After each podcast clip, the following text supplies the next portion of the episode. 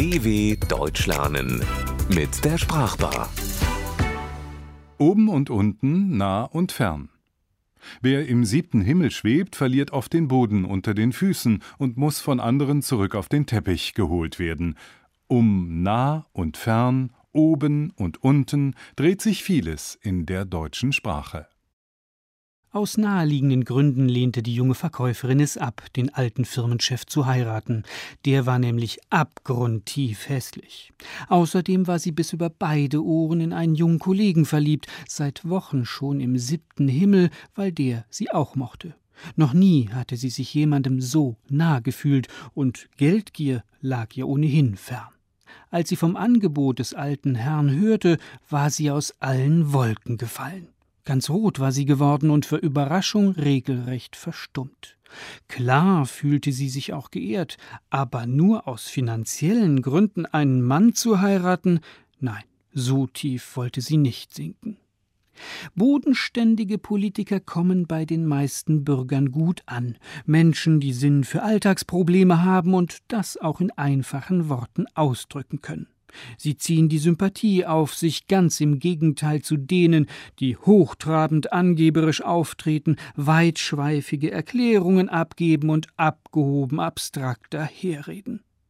Wer also Erfolg bei den Wählern haben will, muss zumindest so wirken, als stehe er mit beiden Beinen fest auf dem Boden der Tatsachen.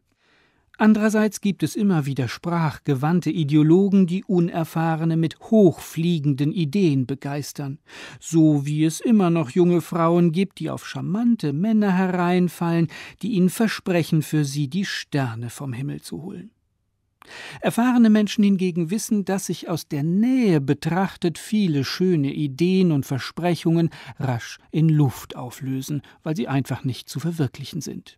Hier könnten jetzt Psychologen ins Spiel kommen und betonen, dass manchmal hochgesteckte Ziele notwendig sind, um über sich und seine Fähigkeiten hinauszuwachsen.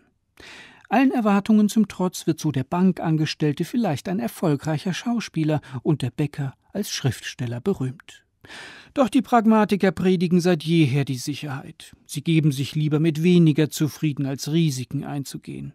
Ihr Lieblingsspruch lautet Besser der Spatz in der Hand als die Taube auf dem Dach.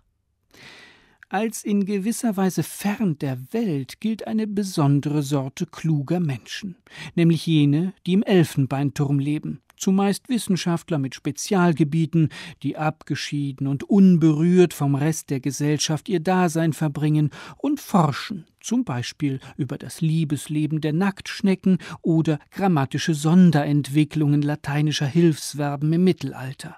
Ihre Vorträge füllen selten große Säle mit Zuhörern, anders sieht das bei Popstars aus. Hier strömen die Massen von nah und fern, also von überall heran. Wer ganz unten ist, also so richtig down, ob nun traurig, weil ihn die Geliebte verlassen hat, oder arm, weil er keine Arbeit findet, für den ist das Glück meist himmelsfern, Meilen oder gar sternenweit weg. So jemand braucht einen kleinen Silberstreif am Horizont, eine kleine ferne Hoffnung auf Besserung in der Zukunft. Man muss ja nicht gleich davon träumen, zu den oberen Zehntausend zu gehören und sich auf großen Yachten von Kellnern bedienen zu lassen. Auch mit seinen Wünschen sollte man schön auf dem Teppich bleiben. Der Ausblick auf eine neue Anstellung, ein wenig Aufsteigen im Beruf, das wäre schon etwas, oder ein versöhnendes Gespräch mit der tief Verehrten. Warum die Geliebte nun tief verehrt wird, der Zirkusdirektor aber seine Gäste mit hoch verehrtes Publikum anredet, darüber klärt uns die Sprache leider nicht auf. Positiv aber ist beides. Ähnlich steht's mit dem Gefühl, nur kann man hier die Stimmungen unterscheiden. Im Hochgefühl geht es um Freude, Jubel und Heiterkeit, im tiefen Gefühl eher um Nachdenkliches oder Trauriges. Der Rennfahrer kann im Hochgefühl seines Erfolgs zufrieden in die Kamera lächeln. Der beinahe in Seenot Ertrunkene empfindet ein tiefes Gefühl der Dankbarkeit für seine Retter.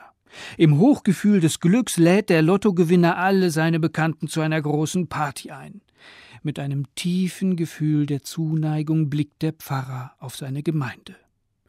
Und wer alle Höhen und Tiefen des Lebens und der Gefühle schon einmal durchgemacht hat, den kann man zu Recht als weise und erfahren bezeichnen. dw.com/sprachbar